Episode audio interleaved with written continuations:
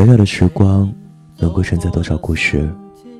大家好，这里是小时光，我是马尚尚。今天要跟大家分享的文章，来自于张嘉佳的《摆渡人》。落叶被雪覆盖，不见秋天的痕迹。那只麻雀还在犹豫。小玉文静秀气，却是东北姑娘，来自长春，在南京读大学。毕业后留在这座城市。她是我朋友中为数不多正常工作的人，不说脏话，不发神经，腼腆平静的活着。相聚总要喝酒，但小玉偶尔举杯也被别人拦下来，因为我们都惦记着。要有一个人是清醒的，好依次送大家回去。这个人选必须靠谱，小玉当之无愧。有次在广春的酒吧，从头到尾默不作声的小玉偷偷喝了一杯，然后眼睛发亮，微笑愈加迷人。他蓦然指着隔壁桌的客人，捧腹大笑：“快看他！”脸这么长，最后还带个拐弯儿，像个完整的斜弯钩，再加一撇，那就是个 B，就是个 B，B，这个字很暧昧，好吗？全场大喊，从此我们更加坚定了不让他喝酒的决心。两千零八年秋天，大家喝挂了，小玉开着他那辆标致三零七，一个个送回家。我冲个澡，手机猛震，小玉短信：“出事了，吃宵夜啊！”我立刻非常好奇，连滚带爬去找他。小玉说：“玛丽睡我那儿了。”玛丽是个画家，两千零六年结婚，老婆名叫江洁。我一惊，他是有妇之夫，你不要乱搞。说到“不要乱搞”这四个字。我突然兴奋起来。小玉说：“今晚我最后一个送她。”结果听他嘟囔半天，原来江杰给他戴绿帽子呢。玛丽机缘巧合发现老婆偷人，憋住没揭穿。最近觉察老婆对他热情万分，还有意无意提起把房产证名字换成他。玛丽画了半辈子抽象画。用他凌乱的思维推断，这女人估计筹备离婚，所以演戏想争取资产。我严肃的放下小龙虾问：“那他怎么打算？”小玉严肃的放下香辣蟹，答：“他睡着前吼了一嗓子，别以为就你会演戏，明天开始我让你知道什么叫实力派演技。”十月的夜风已经有凉意，我忍不住打个哆嗦。小玉说：“她不肯回家，我只好扶到自己家了。”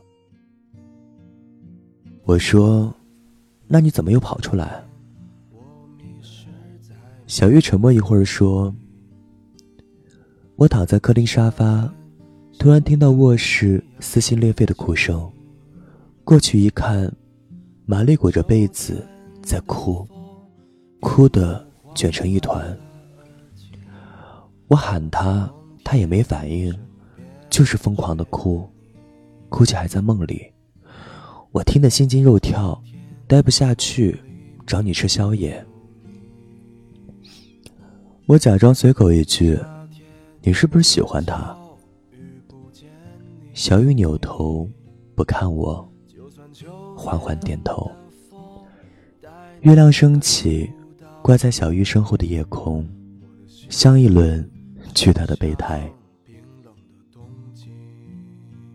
我和小玉绝口不提，但玛丽的事情依旧传不开，人人都知道他在跟老婆斗智斗勇。玛丽喝醉了，就住在小玉家，我陪着送过去，发现不喝酒的小玉在橱柜摆了护肝的药。玛丽颠三倒四说着自己乱七八糟的计划，小玉在一边频频点头。由于卧室被玛丽霸占，小玉已经把卧室沙发搞得跟床一样。我说：“这也不是个办法，我给她开间房吧。”小玉看向玛丽，她翻个身，咂咂嘴巴，睡着了。我说：“好吧。”临走前，我犹豫说：“小玉。”小玉点点头，低声说：“我不是备胎。”我想了想，我是个摆渡人。他在岸这边落水了，我要把他送到河对岸去。河对岸有别人在等他，不是我。我只是个摆渡人。我叹口气离开。过了半个多月。玛丽在方山办画展，据说这几年的作品都在里面。我们一群人去捧场，面对一堆抽象画，大眼瞪小眼。玛丽指着一幅花花绿绿的说：“这幅我画的所有人叫朋友。”我们仔细瞧瞧，大圈套小圈，斜插八百根线条，五颜六色。我震惊地说。线条紊乱，很难看出谁是谁啊！大家面面相觑，一哄而散。玛丽愤怒说：“呸！”只有小玉站在画前，兴奋地说：“我在哪里？”玛丽说：“你猜。”玛丽掏出手机，百度着当代艺术鉴赏、抽象画的解析，站在那里。研究了一个下午，又过了半个多月，玛丽颤抖着找我们说：“大家帮帮忙，中午去我家吃饭吧，我丈母娘来了，我估计是场硬仗。”果然是场硬仗，几个女生在厨房忙着。丈母娘漫不经心地跟玛丽说：“听说你的画全卖了，有三十几万。”玛丽点点头。丈母娘说：“你自由职业，看不住钱，要不从我账上？最近我在买基金，我替你们小两口打理吧。”满屋子鸦雀无声，只听到厨房切菜的声音。无助的玛丽张口结舌。管春缓缓站起来说：“阿姨，这样的。”我酒吧生意不错，玛丽那笔钱她用来入股了。丈母娘皱起眉头说：“也不打招呼，吃完我们再谈怎么把钱收回来。”这顿饭十分煎熬，我艰难的找话题，但仍然气氛紧张。吃到尾声，玛丽默默走进书房，出来的时候。拿着一个盒子，放在桌上，说：“银行卡的密码是我们结婚日期，三十万，全在里面。明天我就把房子过户给你。”他顿了顿，说：“太累，离婚吧。你跟他好好过。”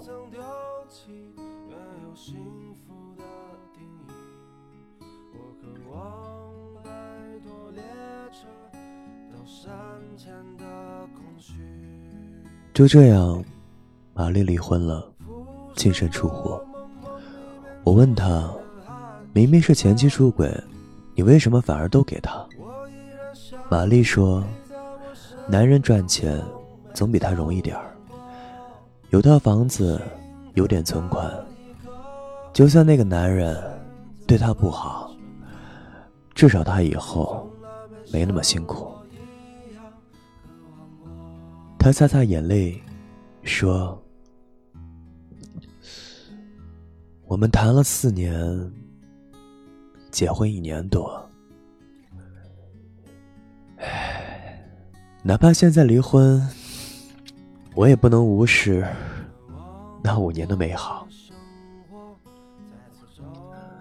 我点点头，说：“也对。”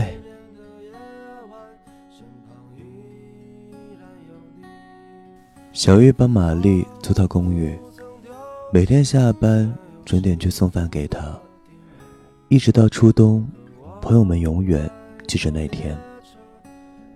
江杰和现任老公到管春酒吧，和玛丽迎面撞到，他结结巴巴说。你们好。那个男人说：“听说你是个伟人，难得碰到伟人，咱们喝两杯。”玛丽和江杰夫妻在七号桌玩骰子，整个酒吧的人都一边聊天，一边竖起耳朵，斜着眼睛观察七号桌。没几圈，玛丽输的吹了好几瓶，脸红。脖子粗，江杰说：“玩这么小，伟人也不行了。”大家觉得不是办法，我打算找茬赶走那对狗男女。小玉过去坐下来，微笑着对江姐说：“那玩大点儿，我跟你们夫妻来打酒吧高尔夫，九洞的。”酒吧高尔夫是个激烈的游戏。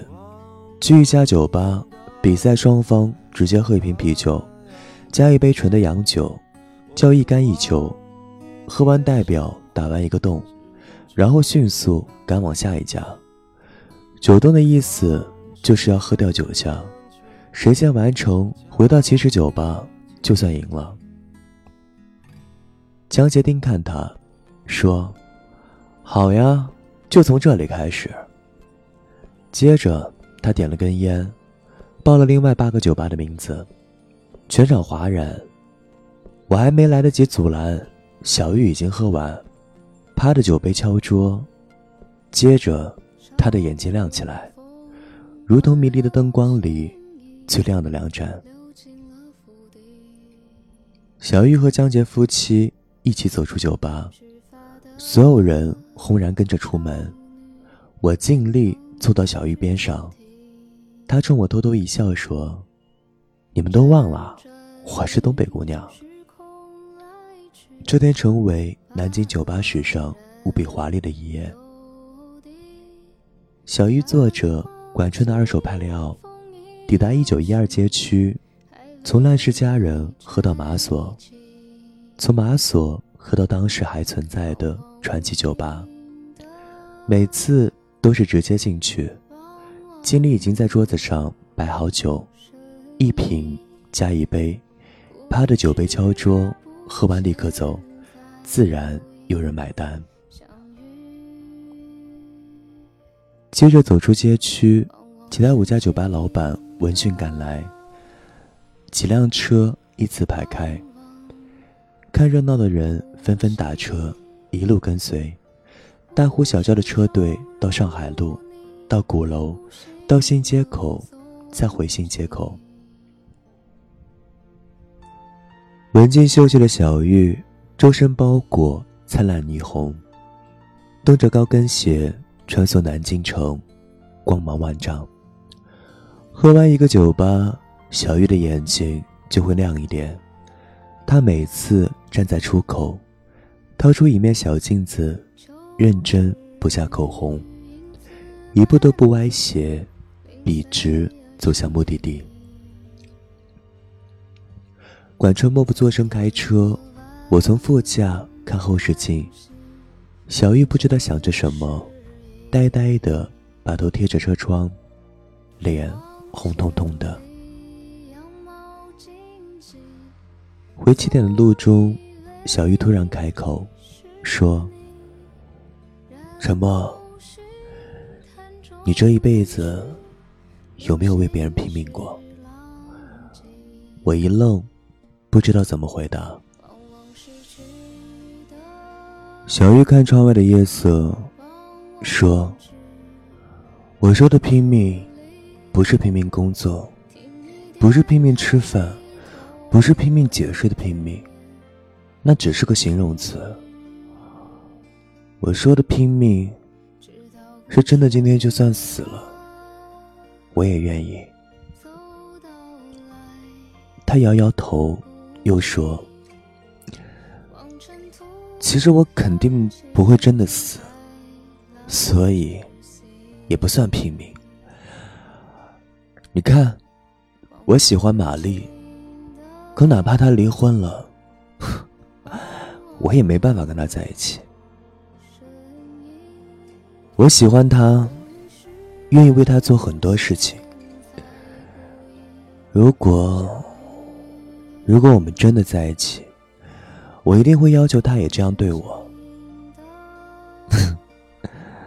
但是不可能了，他又不喜欢我，所以，我只想做个摆渡人，这样我很开心。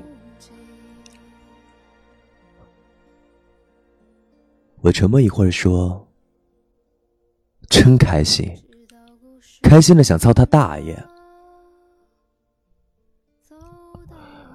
到了管春酒吧，人头挤挤，小玉目不斜视，毫无醉态，轻快的坐回原位。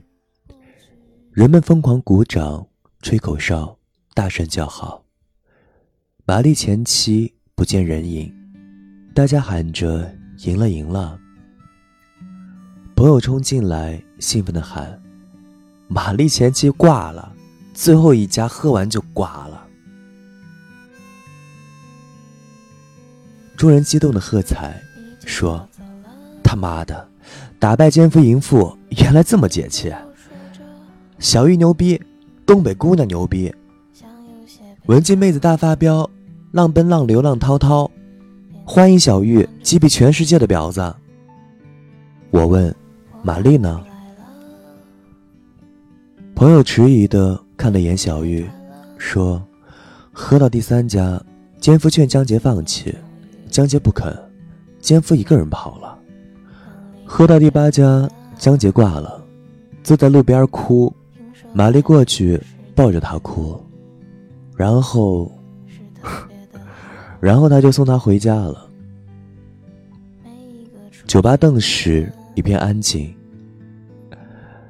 小玉面不改色，又喝一杯，轻轻把头搁在桌面，说：“操。”累了。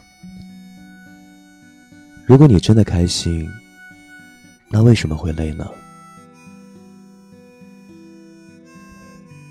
春节，小玉和我聊天，说在南京工作五六年，事业没进展，存不下钱，打算调到公司深圳总部。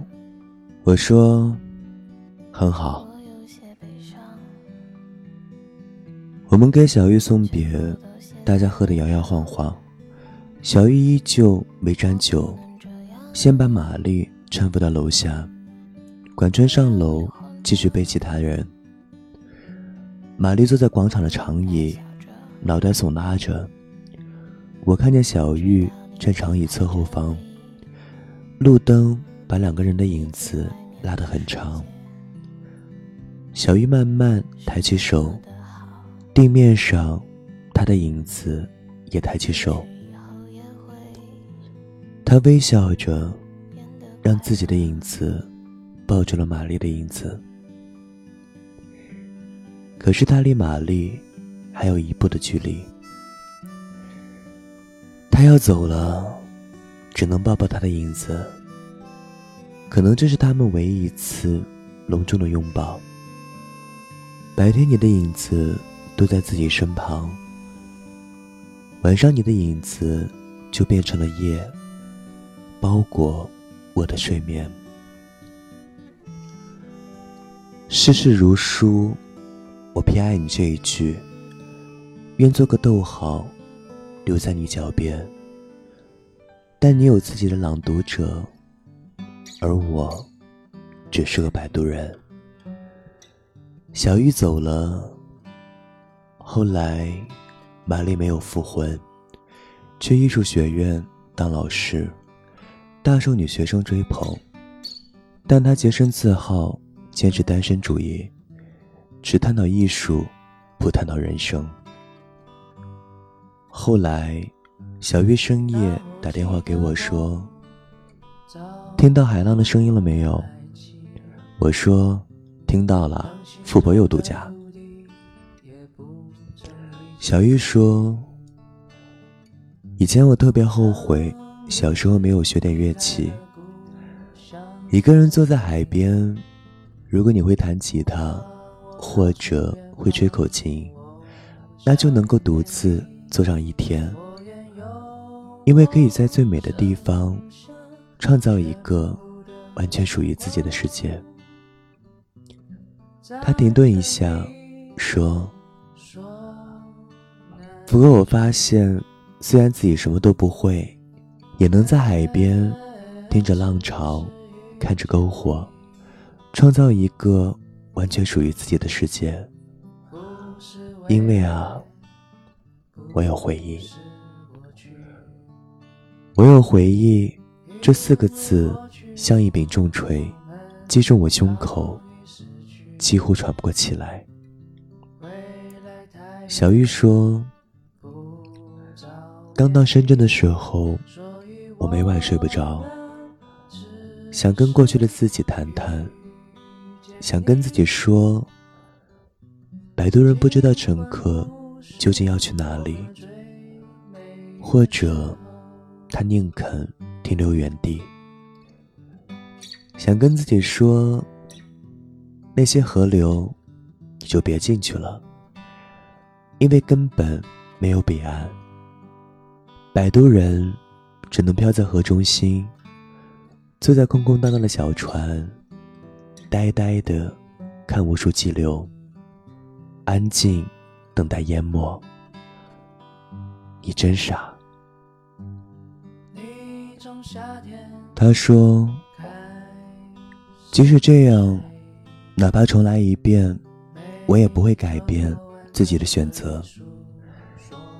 这些年，我发现，无论我错过了、后悔了、迷路了、悲伤了、困惑了、痛苦了。”其实一切问题都不必纠缠在答案上。我们喜欢计算，又算不清楚，那就不要算了。而有一条路一定是对的，那就是努力变好，好好工作，好好生活，好好做自己。然后面对整座海洋的时候，你就可以创造一个。完全属于自己的世界。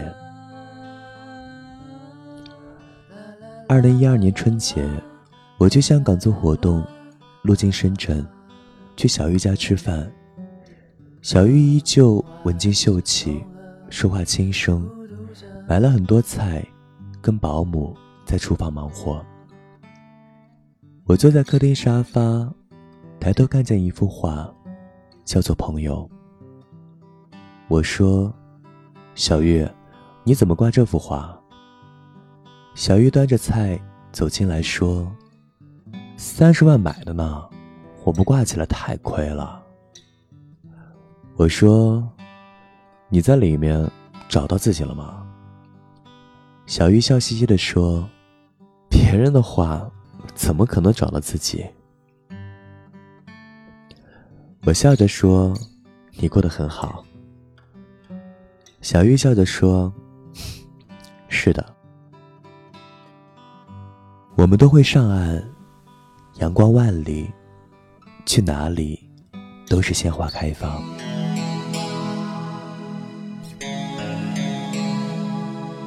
这里是小时光，我是马上上，感谢收听，再见。莫名我就喜欢你，深深的爱上你。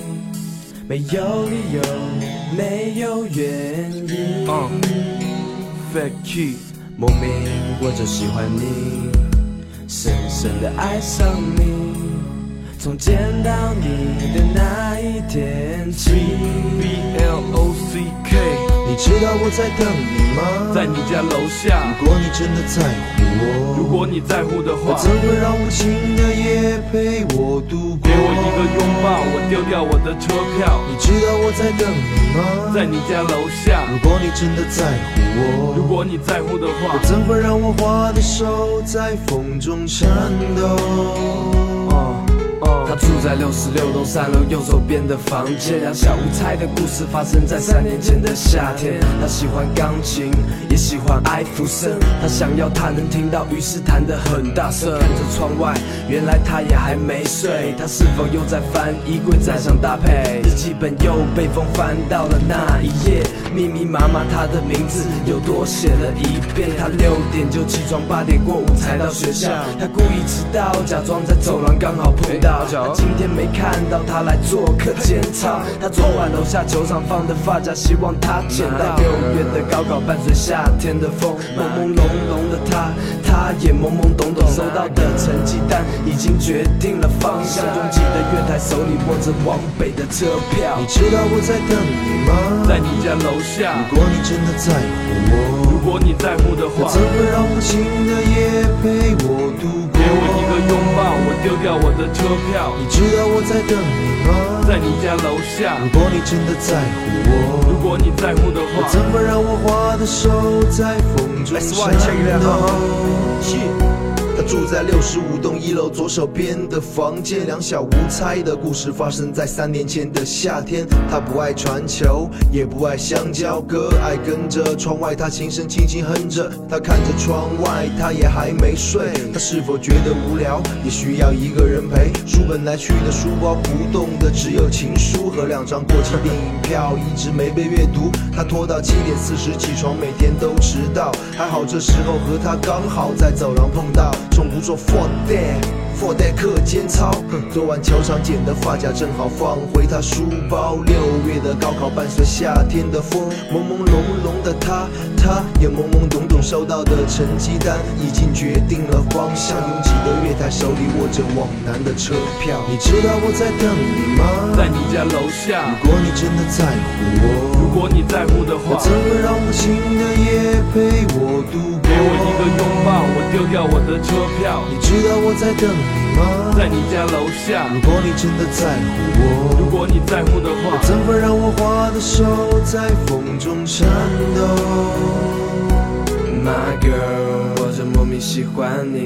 My girl，已经深深爱上你。My girl，知道你也在乎我。My girl，我会在你家的楼下等你，有种莫名的感觉，我喜欢你，总是在夜里会突然想到你。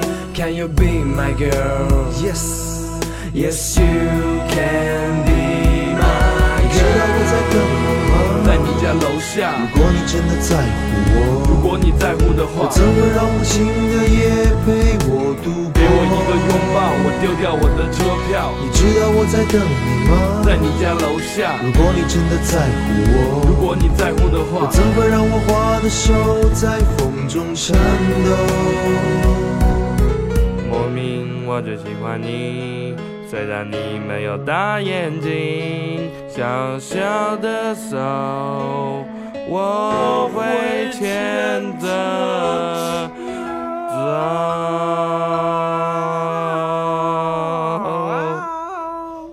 呵呵。